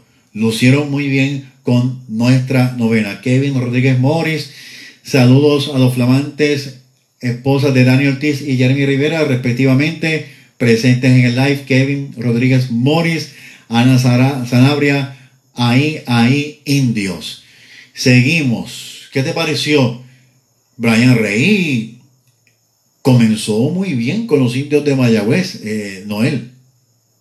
Eh, sí, pero la realidad de, ¿verdad? La realidad de ya a final de temporada el equipo pues eh, una realidad, tenemos que jugar con nuestro mejor equipo disponible. Como tú indicas, pues sí, a principio de temporada pues no estaban los palacios, no estaba este, Bebo Pérez, pues estos jugadores pues tomaron pues, ¿verdad? Eh, Brian Rey, Everett Rodríguez tuvo su oportunidad, que no le fue tan bien, eh, y Alan Marrero, eh, Rodríguez, el receptor, Ramón Rodríguez, Víctor Torres, o sea, que tuvieron su oportunidad a principio de temporada, eh, aprovecharon esa oportunidad, inclusive en Mayagüezano pues eh, Héctor Nieves también tuvo su, su, ¿verdad? sus varios juegos de participación. Héctor Nieves, Héctor Nieves dio dos triples corridos. Pero ya, ya, ya, ya a final de temporada, pues apenas lo vimos, ¿verdad? Eh, por lo menos Pérez Rodríguez lo vimos de corredor emergente en ese juego donde ganamos en, en Mayagüez, en, la, en, el, último juego local. En el sexto. Eh, pero apenas, apenas este, vimos a estos muchachos, ¿verdad? Participando debido pues a la a que estos últimos que juega con nuestro mejor mejor equipo, ¿verdad? Nuestro mejor personal disponible. Claro, claro. Los, que tienen más experiencia y los grandes ligas. Por esa es la razón, muchos fanáticos yo sé que escribían que por qué no sentaban a X o a Y o pelotero, por qué no ponían a Brian o a Brett o a, este otro. Esa es la razón, ¿verdad? Nosotros tenemos que ganar con nuestro mejor equipo. Eh, ya en la final no, es, no estamos para estar este, experimentando ni buscando a ver si esto no sale bien. Ahí vamos ahí con, con nuestro nuestros mejores jugadores. Y, por esa razón, pues, al final, pues apenas no, no, no los vimos ¿verdad? en participación. Eh, todos estos muchachos jóvenes, pero que son parte del futuro también del equipo. O sea, que en las próximas temporadas eh, posiblemente los vamos a estar viendo más a menudo y van a ser parte quizás en un futuro de, de estos equipos, como, como lo fue Jeremy, lo fue Manuel en un momento dado, ¿verdad? Que esos años anteriores que apenas no jugaba, pues ya, podemos decir que llegaron sus años, ¿verdad? Llegó su momento y el quinto juego. Si va a ser nuestros jugadores jóvenes, en su momento también van a tener su oportunidad. Eh, yo quiero volver a mencionar eh, Robin Ríquez se tiró el pecho la primera base cuando no hubo primera base y él no es primera base pero yo siempre admiro a un jugador dispuesto dispuesto a hacerlo. Como el ejemplo de nuestro amigo Alex Díaz. Alex Díaz no era guardabosque. Alex Díaz no era guardabosque. Alex Díaz era campo corto. Roberto Hernández. Roberto Hernández no era lanzador. Roberto Hernández era receptor. Ben Molina. Todos lo hemos entrevistado aquí en este programa. Bembolina no era receptor. Bembolina era campo corto. Y por ahí podemos seguir mencionando pelotero. Robbie Enrique jugó primera base. ¿Cometió errores? Sí, claro que cometió errores. ¿Quién no comete errores? Los de grandes ligas cometen errores. Pero yo entiendo que Robbie Enrique hizo un gran trabajo. Vino a mejorar en esa posición aunque Anthony García jugó primera base, Vía Emanuel jugó primera base, pero Robin Enrique jugó más y hay que mencionarlo porque se echó al pecho esa decisión de jugar en la primera base. Eh, vamos a hablar de los dobles, Manuel Rivera 3, Roberto Evo Pérez, que también el Bebo, mire, la verdad es que Bebo no batió, pero manejó los lanzadores como él lo sabe hacer, magistralmente. Era importante tener el mejor receptor para una final y fue la decisión de Maco. Tocó la bola, hubo un juego que tocó dos veces y, y- explotaron, como decimos en Mayagüez, al corredor de segunda que iba para tercera. Sí, esas, corra- esas cosas ocurren, pero Bebo Pérez, el triple, el famoso triple que, que, que trajo esas tres carreras, que al fin y al cabo fueron la las carreras de la diferencia de ese juego, porque Carolina vino de atrás para adelante. Pero definitivamente Maco lo jugó bien. Necesitaba su mejor receptor con experiencia en grandes ligas y el fruto fue, pues mire, ese, ese triunfo. Pero hablando de doble, Bebo Pérez, Richie Palacio y Blaine Crane conectaron dos, varios con uno. Ninguno conectó triples, carreras impulsadas. Josh Palacio, cinco. Líder. Blaine Green, Dani Ortiz, Roberto Bebo Pérez, Chávez John y Emanuel Rivera, tres. Anotadas, Emanuel Rivera 6, Chávez John 5, Richie Palacio 3, Blaine Green, Dani Ortiz, Henry Ramos y Jeremy Rivera con 2. Robadas, Henry Ramos se robó 2, las dos mencionadas en la tercera base. Richie Palacio se robó 2. Ese muchacho, Richie Palacio, es súper veloz. Dicho sea de paso, Noel, eh, Henry Ramos, ya lo mencionamos, logró un contrato con Cincinnati y Bebo Pérez con San Francisco, ¿es así, verdad? Se fue Noel. Pues, eh, estamos, aquí. En el caso del contrato de Henry, el contrato de Liga Menor invitación al campo de entrenamiento de la Liga. O sea, que es una nueva oportunidad para Henry. Esperamos que pues, tenga suerte ¿verdad? con esa organización de Cincinnati y pueda, pues, en algún momento nuevamente subir a la Grande Liga, ¿verdad? Como todos esperamos. Y en el caso de- del receptor Roberto Pérez, pues sí, eh, se ha venido este, comentando, ¿verdad? Había, una, había rumores de que iba a firmar con los Medias Rojas de Boston. Sin embargo, pues lo último que ha salido de la prensa, pues que aparentemente pues va a ser por los gigantes de San Francisco, que, que va a estar firmando el, el Pérez, así que esperamos pues que pronto pues oficialmente pues sea anunciado por esa organización. Kevin Rodríguez Mori. Estamos a través de WPRA 990 AM y nuestra página de Facebook Indios de Corazón. Kevin Rodríguez Morris. A mí me gusta muchísimo cómo Robin Enrique se mantenía con gran actitud de compañerismo y camadería en el clubhouse durante toda la postemporada. Era el que más celebraba, cierto. Cualquiera diría que era el que más veía acción. Fue todo lo contrario, un gran indio de corazón. Luis- José Luis, saludo, pero no fue un doble con bases llenas que dio Bebo. Fue un doble, claro que fue un doble que dio Bebo con, con bases llenas, ¿verdad, Noel? ¿O, me equivoqué? Sí, que trajo las tres carreras. Fue, fue un, fue un- fue un doble, sí, que conectó, que recordemos que... Fue doble, lo que pasa es que él pidió tiempo al árbitro. El árbitro Exacto. aparentemente no lo vio, no lo vio, él se salió y le cantaron out. Fue de doble y trajo las tres carreras. Estaba, estaba haciendo ese movimiento de celebración a jugadores con los Sí, lo comenzaron, ¿verdad? indiscutible, y en ese momento, pues, eh, del Pérez, que era el campo corto, pues, estuvo bien pendiente, ¿verdad?, en los movimientos, y a la vez que hizo el movimiento se despegó de la base, ahí inmediatamente lo tocó, y ahí el árbitro sí, pues, eh, lo declaró exacto. No- Nosotros estábamos en, en- en ese juego. Bueno, seguimos. Carlos Francisco eh, Casasus puso la información que yo no quería dar en la página, puede buscarla. Carlos Francisco eh, está hablando de efectividad eh, eh, 00, 0.00, Edre Briseño 0.00, Ricardo Vélez, tercero 1.42, Rod Wallen 1.59, Miguel Martínez 3.00. Ganado, Rod Wallen 1, Andre Briseño 1, Miguel Martínez 1 y Derek Rodríguez que lanzó un juego donde todos creímos, creímos que habíamos perdido porque cuando lanzó, pues, eh, le conectaron varios hits y el equipo de Carolina, pues, se fue al frente. Pero Derek Rodríguez ganó ese juego este, importantísimo para los indios de Mayagüez. Ponches, Rod Wallen 12, Carlos Francisco 9, Daryl Thompson y Dan Richasky 8, Henry Briseño 7, Salvado Braden Webb con 2. Sin duda alguna, tremenda serie para el equipo de los indios de Mayagüez. Así que hay mucho que recordar. Ha sido bien difícil poder resumir tantas cosas para mí de esta eh, final que los indios de Mayagüez eh, nos brindaron. Una final definitivamente de, gran clase.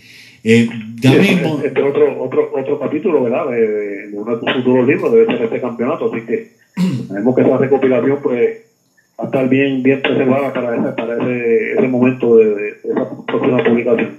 Dentro de varios minutos, ya mismo, dentro de varios segundos, vamos a comunicarnos con Sandro Mercado porque queremos hablar sobre la Serie del Caribe, de los jugadores que van a estar en la Serie del Caribe y lo último que ha ocurrido, pues claro está, en la misma Serie del Caribe. Edgardo Rivera, ¿por cuántos años firmó Bebo? Buena información, la vamos a tratar de conseguir. Así que Edgar Rivera, ¿por cuánto firmó? Me imagino que está hablando de Bebo. Sí dijo que un año, según ley, dice Héctor Planteni contestando la pregunta. Noel, ¿algo más, algún otro detalle que se me haya escapado que quieras compartir? No, este, la oportunidad, ¿verdad? De, de, parte de, de, corazón, pues, celebrando este campeonato pues, número 19 y ahora pues vamos entonces ahora a a trabajar para el número 20, ¿verdad? Para estar ya en las próximas semanas comenzamos pues un buen número 20. Mañana te doy una llamada porque vamos a dar varios programas de la emisora. No van a ser todos. Ya pues eh, pude hablar con la gerente eh, eh, Ada Ramos. Eh, así que te llamo mañana, Noel, para entonces planificar cómo vamos a hacer el programa desde la emisora. Pues nada, Noel, pues muchas gracias por estar con nosotros nuevamente en un programa más de Indios de Corazón. Bien, gracias Héctor siempre y buenas noches a toda la fanaticada. Bien, amigos fanáticos, Noel Martí García, estábamos hablando sobre los indios de Mayagüez. Ahora vamos a hablar sobre lo que va a ocurrir y lo que ha ocurrido ya en la Liga del Béisbol del Caribe. Profesional de Puerto Rico con el auspicio de First Medical y Mayagüez Ford te trae Gran Caracas, la serie de El Caribe desde el 2 de febrero en exclusiva. Disfruta jugada por jugada la actuación de Puerto Rico con las voces de Arturo Soto Cardona y Pachi Rodríguez a través de Activa 1520 San Juan, WRSS 1410 San Sebastián, Radio 11 1120 Arecibo y Radio Tropical PR.net es para ti. Disfruta la serie del Caribe 2023. Noticias de la serie del Caribe.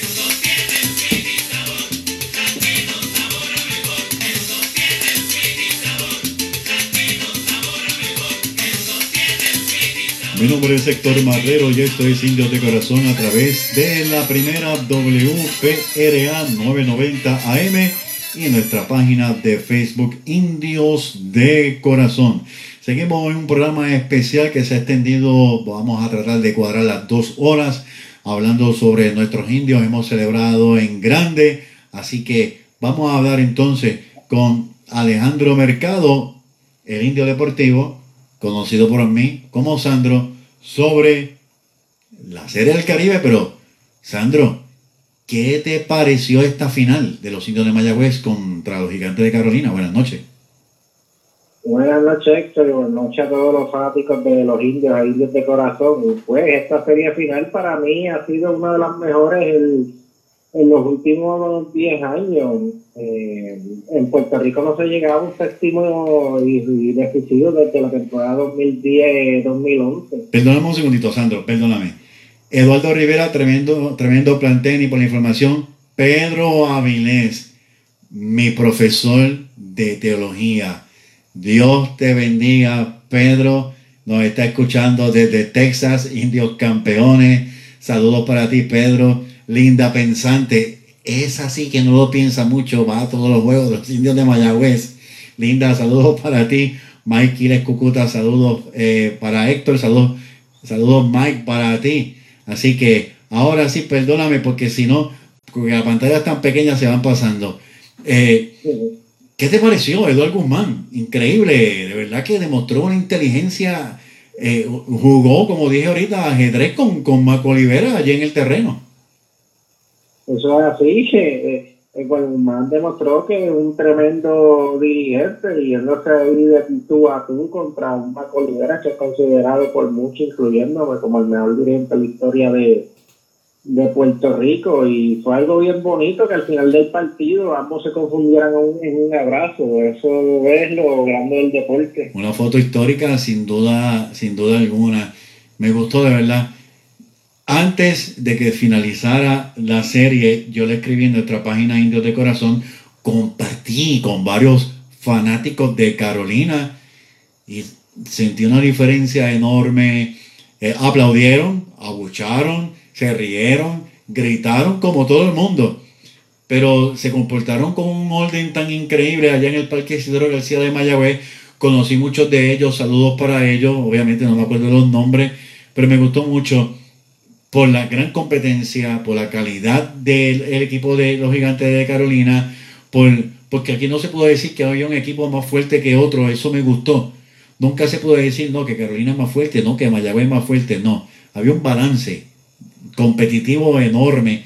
Me encantó. Y sin duda alguna, Edward Guzmán, el equipo de Carolina y los fanáticos de Carolina se merecen aplausos y todos los honores, sin duda alguna.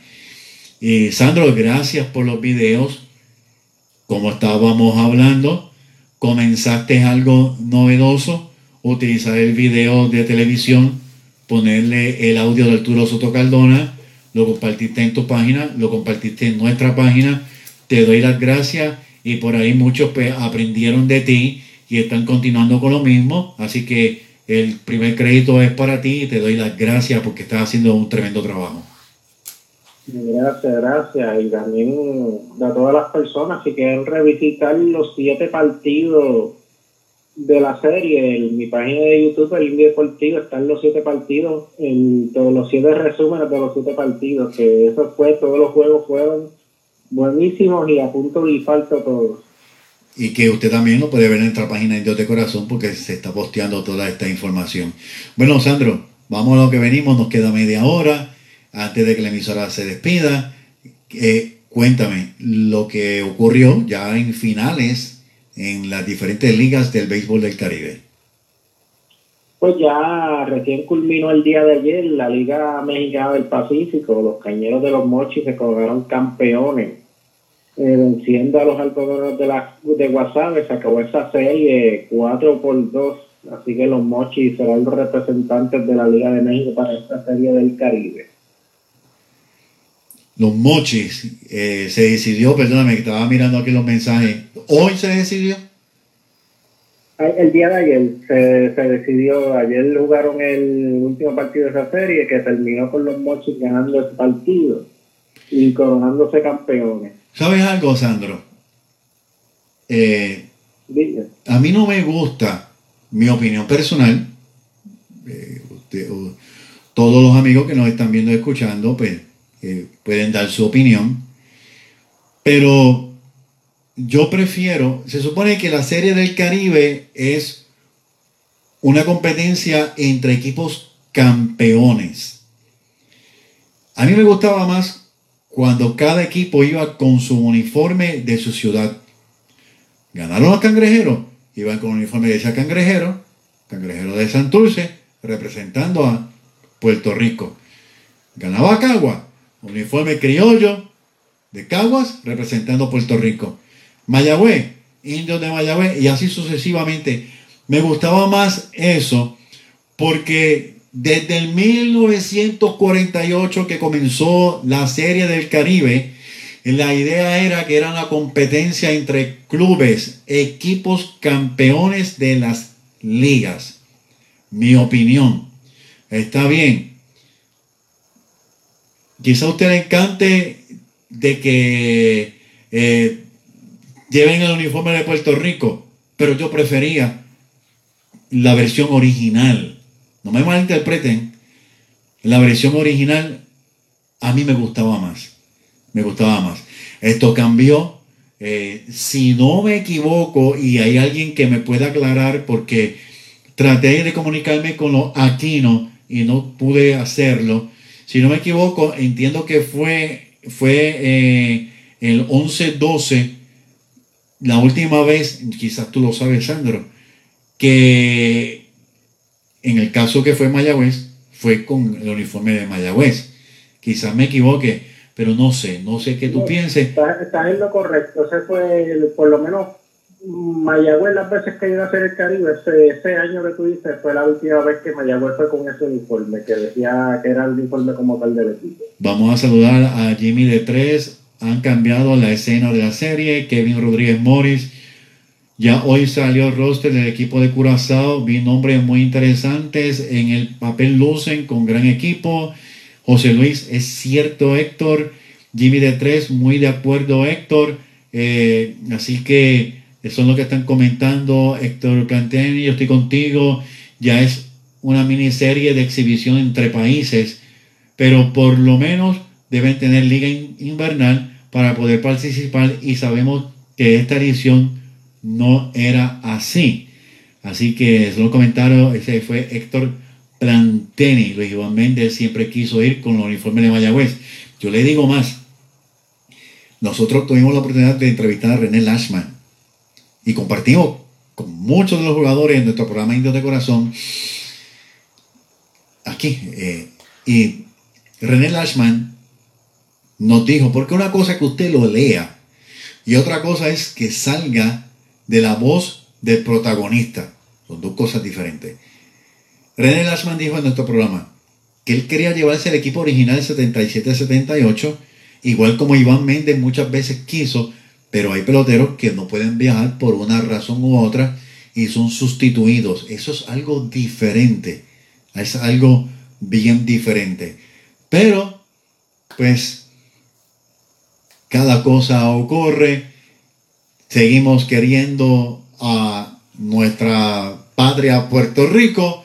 Seguimos apoyando al equipo. Incluso somos el único programa, gracias a la sección de Sandro Mercado, que seguimos la Serie del Caribe, gane o Mayagüez o no gane, seguimos totalmente la Serie del Caribe hasta el final, aún eliminándose Puerto Rico. Así que, Sandro, continúa. Sí, y referente a lo que tú dices del uniforme, estoy completamente de acuerdo. Yo entiendo que son equipos campeones y deben usarse los uniformes del equipo. Y eso cambió, bueno, el primero que tengo memoria, no sé, tú me corriges, pero yo creo que el primero que utilizó el nombre de algún país fue el Dream, famoso del 95, que usaron este uniforme de Puerto Rico y no los de senadores de San Juan. Eh, sí, entiendo que sí, entiendo, entiendo que fue así. Así que nada, este, vamos a tratar de conseguir esta información más de lleno. Así que entonces, los, me dijiste los Monchis de México, eh, eh, los, los Tigres del Licey. Los Tigres del Licey de Santo Domingo. Correcto. Y ajá, los, ajá. los Whitecaps de Curazao, que fueron los primeros que terminaron de todas las ligas. Por Cuba fueron los agricultores este, en Venezuela aún no se acaba. En Venezuela están jugando el sexto juego, que, que son los Leones del Caracas y los Tiburones de la Guaira, donde en estos momentos de la sexta entrada, pues los Leones de Caracas están en primer lugar. Eh, disculpa, están ganando el juego, mejor dicho, 5 a 4. De ganar los, los Leones, pues serían los campeones. De ganar los Tiburones, pues en este caso forzarían un séptimo partido. Entonces ¿Cómo disculpa? Ángel Casasus Urrutia, saludos para ti. Completamente de acuerdo sobre lo que estamos hablando de uniformes. Continúa, Sandro. Ok, en, Colombia los vaqueros de Montería fueron los que se coronaron campeones allá en, en esa liga. Este, en, en Panamá fueron los federales de Chiriquí. Voy a hablar sobre el itinerario. El jueves 2 Colombia contra Puerto Rico a las 3 de la tarde en el estadio Forum de Guaira. El viernes 3, Puerto Rico contra Venezuela a las 7 y 30 de la noche en el, en el mismo estadio Forum. Sábado 4, Puerto Rico contra la República Dominicana a las 2. Domingo 5, Puerto Rico contra Panamá a las 6. También el estadio Forum. Ahora cambia la cosa. Lunes 6, Curazao contra Puerto Rico a las 3 de la tarde. Significa que sí vamos a tener indios de corazón. Esto va a ser en el estadio de la Rinconada. Martes 7, Cuba contra Puerto Rico a las 7, a la 1 de la tarde en el mismo estadio. Y miércoles 8, Puerto Rico contra México a las 3 de la tarde. Y el resto, pues, vamos a esperar qué ocurre en, eh, en, en esta serie de El Caribe. Sandro, ¿qué tal si pasamos a hablar sobre los jugadores que componen? ¿Qué te parece? ¿Qué te parece el equipo que va a llevar los indios de Puerto Rico a la Serie del Caribe? El resto está muy bueno, reforzaron bastante el picheo, también sustituyeron unos jugadores que por X o Y razón no pudieron participar. El equipo se ve muy bien, fortalecieron mucho el área del bullpen, ya que ese equipo tiene como tal ya tres cerradores como tal, incluyendo a Grande West, que fue cerrador de Mayagüez, añadieron dos cerradores más que son buenísimos y añadieron iniciadores que fueron clave en, esta liga con sus respectivos equipos. Me gusta mucho, me alegré demasiado que Brian Navarreto va a hacer el viaje con el equipo de los indios, ahora indios de Puerto Rico. A mí me gusta mucho Brian Navarreto como receptor, porque Brian Navarreto no tiene miedo de tirar a las bases. Te tira a la primera, te tira la tercera, feliz de la vida. Feliz de la vida. Y, y eso es muy bueno. Eso es muy bueno. El porcentaje de errores, ahora mismo lo estaba buscando, es, muy, es mínimo. Pero, pero me gusta la agresividad de Brian Navarreto. También arrancó muy bien en la temporada. Estuvo entre los líderes al principio de la temporada. Luego se le cayó un poco el bate, pero siempre se mantuvo con una buena ofensiva para el equipo de Carolina Brian Navarreto. Así que me gusta mucho ver a Navarreto ahí reforzando a los receptores con Rubén Castro y Adam Marrero. Vamos, ¿qué te parece si hablamos sobre los jugadores y sus promedios de bateo y efectividad en la temporada regular? Eso es así. Primero eh, que vienen de Cagua, Ricardo Machín batió para 269. Eh, Machín batió muy bien con los criollos. Eh, Edwin Díaz batió 229, pero no se deje llevar por ese 229 del día, ya que usted es el MVP de nuestra liga. Eso es así. Sigue Jeremy Rivera, que estamos hablando de la temporada regular, batió para 2-8. Luego sigue Jemuel Valentín, el regreso del año veneno para Mayagüez. Se las desquitó todas, todas, todas. No, no se le quedó nada en el corazón a Yemuel Valentín. Saludos para ti, Yemuel. Siempre nuestro respeto. Batió para 2.61. Eso es así. Este, también este Manuel Pulpo Rivera, que estuvo bien cerquita de coronarse campeón bate, se quedó a solamente dos puntos. Manuel Pulpo Rivera batió 303. Eh, Gabriel Cancel eh, batió unos 56, pero eh, no se debe llevar por eso los 56, porque con Mayagüez en esa final batió muchísimo en esa serie final. Eh, Brett Rodríguez.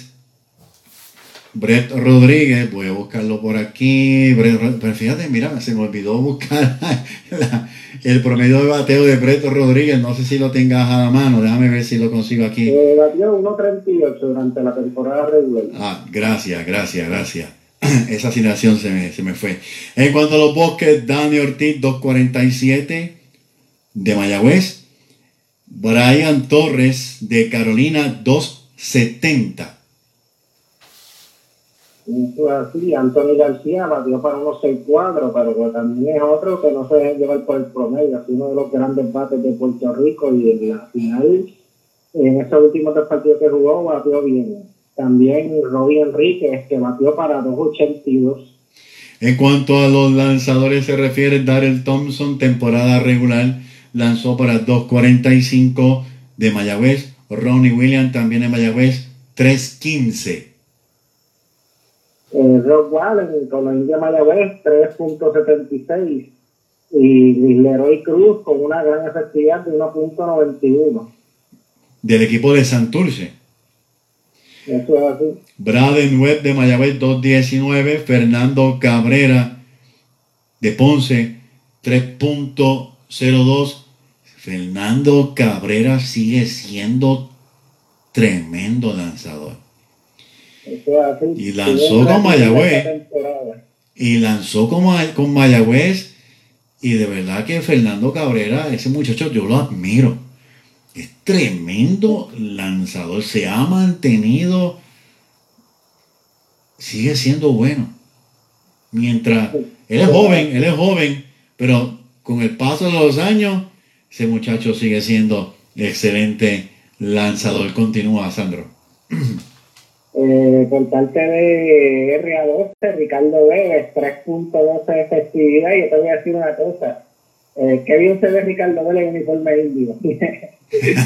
Ojalá lo pondremos central un día completo con Mayagüez. Eh, uno de los grandes relevistas, Dani Wisansky, eh, tuvo efectividad después 3.09 con los indios. Eh, me mencionaste algo de Manuel Rivera, ya aceptó que va a jugar con el equipo del Clásico Mundial, ¿verdad? Correcto, fue uno de los que confirmaron tan reciente como el día de hoy. Qué bien. Seguimos por aquí, José Espada 1.23, Ricardo Gómez de Caguas 2.11. Eh, de, también de los criollos, no, disculpa, de, de los indios de Mayagüez, pues Francisco, Carlos Francisco, 2.57, un tremendo relevista. Y también Melvin Fuentes, que lució maravilloso con los indios, 1.50 efectividad. Melvin Fuentes se había, había tenido molestias en el brazo, lo dejaron descansando, por eso fue que usted no lo vio en esta final. Sin embargo, ya está recuperado y va a estar con nuestro equipo. Ese otro lanzador, humilde, bien, bien humilde. Lo digo porque comparto con ellos en el Clubhouse un privilegio enorme. Humilde por demás y tremendo lanzador para los indios de Mayagüez.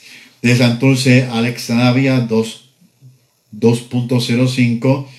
Y también de Santurce, Héctor Hernández, también tremenda persona, tremendo lanzador, 2.01. Te dejo los receptores.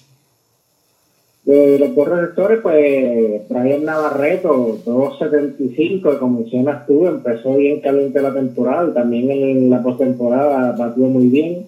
Eh, con los indios de Mayagüez, Alan Marrero batió para 1.80. Y ese es el equipo que los indios de Mayagüez va a llevar a la Serie del Caribe. Quisimos traerle a ustedes, amigos fanáticos, cómo lucieron en la temporada regular. Y también eh, otro que se me antes que, que se no nos quede, Rubén Castro, que fue el campeón bate con 3.05.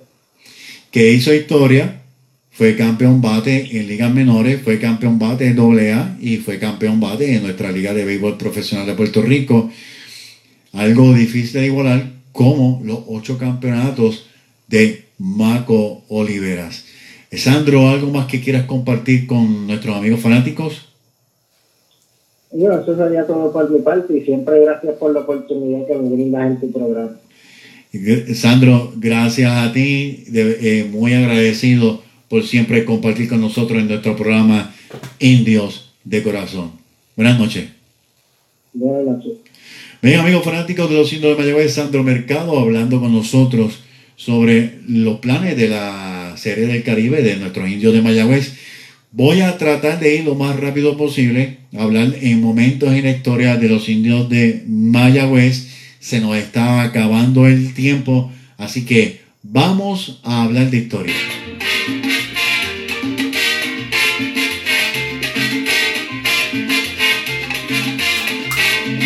Momentos en los indios de Mayagüez. Indios campeones de la Puerto Rico Baseball League.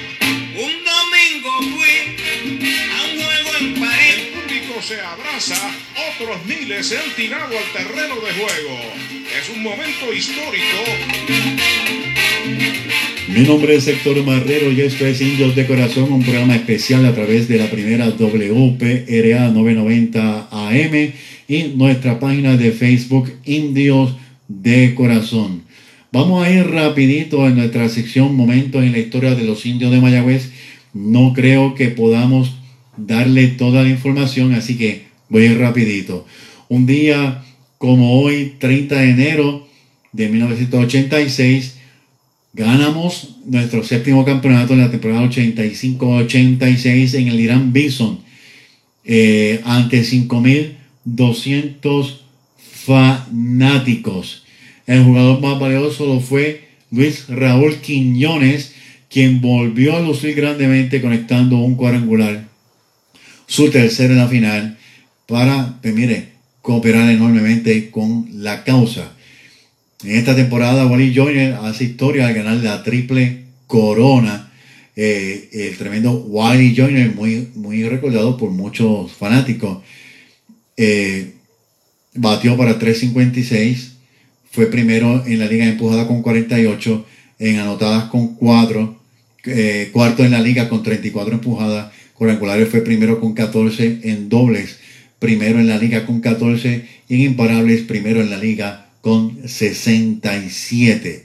1965-66, 31 de enero, el equipo de los indios de Mayagüez logran el quinto campeonato y el protagonista principal de este campeonato es un pelotero que es muy poco reconocido en nuestra tribu. Oscar Junior Rodríguez fue el hombre que conectó el hit que trajo a Stanley, a, Mike Stanley al plato para darle la ventaja definitiva y el campeonato a los indios de Mayagüez. Seguimos en momento en la historia de los indios de Mayagüez. Estamos rapidito contra el reloj. 31 de enero de 1978, los indios de Mayagüez ganan el campeonato 77-78 un campeonato muy, muy, pero muy especial para muchos fanáticos de nuestra tribu. Fue eh, el campeonato con Luis Gómez Monagas. Fue muy especial por muchas razones. Hubo rumores de que el equipo de Mayagüez se iba a mover para Bayamón. Habían hecho un parque, tremendo parque en Bayamón, allá para el 75. Luis Gómez adquiere el equipo comienza a trabajar con la novena, tardan varios años, el equipo tiene altas y bajas y llega este campeonato 77-78, donde muchos nos colamos por la muralla del jardín derecho. ¿Se acuerdan de eso? Kevin Rodríguez Morris, Fernando el Lobo Cabrera juega con el Camoy Arenas de la AA. Este año deben repetir como campeones en la sección norte. Así que muchos nos colamos en la muralla, por la muralla que estaba por el jardín derecho, allá en el parque Isidoro García de Mayagüez, una temporada increíble. En seis partidos los indios de Mayagüez anotaron 50 carreras con 77 hits, 13 batazos de vuelta completa, cometieron 13 errores. Me acuerdo también que aunque lo vamos a ver más adelante, que nuestro gran amigo Raúl Boy Colón nos dijo que allá en México se tiraron en la piscina con el uniforme sucio. Bueno, 31 de enero del 88, campeón 87-88, los indios de Mayagüez contra los cangrejos de Santurce ganan 3 a 1 ante 2.500 seguidores, 12.500 seguidores. Así que tremendo campeonato para el equipo de los indios de Mayagüez. Ese fue el equipo donde estaba Roberto Bobby Bonilla, estuvo eh, Howard, estuvo eh, eh, Tom Howard, estuvo Pankovic, estuvo Ken Smith, tremendo campeonato. Jim Riddleman fue el dirigente. Seguimos por aquí, vamos rapidito. 1997-98, los indios de Mayagüez quedan campeones el 2 de febrero de 1998 y tenemos este grato recuerdo de ese tremendo campeonato del equipo de los indios de Mayagüez, sin duda alguna uno de los mejores. Yo voy a deberle los audios porque nos vamos a pasar del tiempo de la emisora. Este, y no quisiera que esto ocurriera, pero estamos en contra del reloj. Había 15 mil fanáticos cuando Mayagüez quedó campeón en el Parque Irán Bison. Así que 83-84, 2 de febrero de 1984, la tribu de Luis Gómez queda campeón. Ese fue eh, el, el, tremendo eh, hit vocal hit de Roberto Peña, que los indios de Mayagüez quedan campeones en esa tremenda temporada. Así amigos fanáticos, no hay tiempo para más, se acabó. Llegamos al final de un programa especial de Indios de Corazón. Vamos a repetir el audio de nuestro campeonato número 19. Javier Marrero, mi hermano, saludos para ti. Eh, eh, saludos para todos ustedes. Gracias por haber compartido en esta noche en nuestro programa Indios de Corazón. Felices por el campeonato número 19. Gracias por comentar. Tuvimos problemas fuera de nuestras manos, problemas técnicos. Este programa se va a quedar en nuestra página de Facebook. José Miguel López, el colaborador de nosotros, lo, está grabando y lo va a incluir también en nuestra página si lo quiere escuchar en el audio de podcast Go Indios. Así amigos, no hay tiempo para más. Los dejo con ese final del campeonato 2023 del equipo de los indios de Mayagüez. Gracias a nuestra estación WPRA 990M, al control de la estación. Muy buenas noches. De lado. El corredor. Y dos bola. Alta y afuera la tercera. La cuenta es completa. Para que crezca la emoción. El peligro acecha con Brian Torres detrás. Histórico final del 23. Temporada 22 al 23. Carolina y Mayagüez. Señal de lado. En el corredor 3 y 2. El lanzamiento es White tirándole lo logró Mayagüez. Y se acabó el juego. Llegó el 19